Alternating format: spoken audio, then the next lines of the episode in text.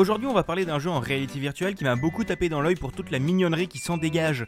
Il s'agit de The Curious Tale of the Stolen Pets, développé par Fast Travel Games et sorti le 14 novembre 2019. Tout commence dans une simple chambre. Votre grand-père va commencer à vous raconter les souvenirs qu'il a eu avec vous et votre sœur et vous demander de l'aider à réparer les rêves que vous aviez fait ensemble en retrouvant les animaux perdus à l'intérieur. Ces rêves seront représentés sous la forme d'un diorama qui peut pivoter et monter grâce à vos actions et avec lequel vous pourrez interagir. Par exemple, vous pourrez activer une douche pour faire monter le niveau de l'eau faire chauffer une bouilloire pour faire du thé ou stopper un train via des barrières. Dans ces dioramas, vous devrez donc retrouver tous les animaux cachés, soit juste en fouillant un peu partout et en activant des boutons, soit en résolvant des petites énigmes à l'aide des interactions avec le monde. Il y aura aussi un peu partout caché des pièces que vous pourrez collecter pour le 100%. Jusqu'à là, on pourrait être sur du plutôt classique, mais ce qui m'a vraiment frappé avec The Curious Tale of the Stolen Pets, c'est toute son ambiance et sa direction artistique. Tous les dioramas seront comme des petites maquettes absolument adorables avec des personnages qui se promènent dessus, les animaux seront tout choupis avec des gros yeux et des grosses têtes, et la musique m'a vraiment emporté, composée par Winter Gatam, vous savez, celui avec la machine en bois et les billes. Mais également, ce jeu m'a vraiment touché par son histoire avec son grand-père triste qui repense aux vieilles années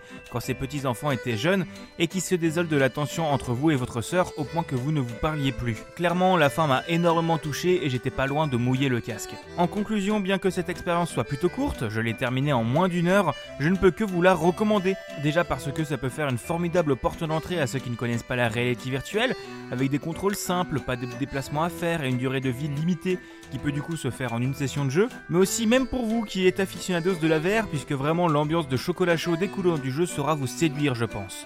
En tout cas, comptez 9,99€ pour y jouer à la fois sur Steam et sur Oculus Quest.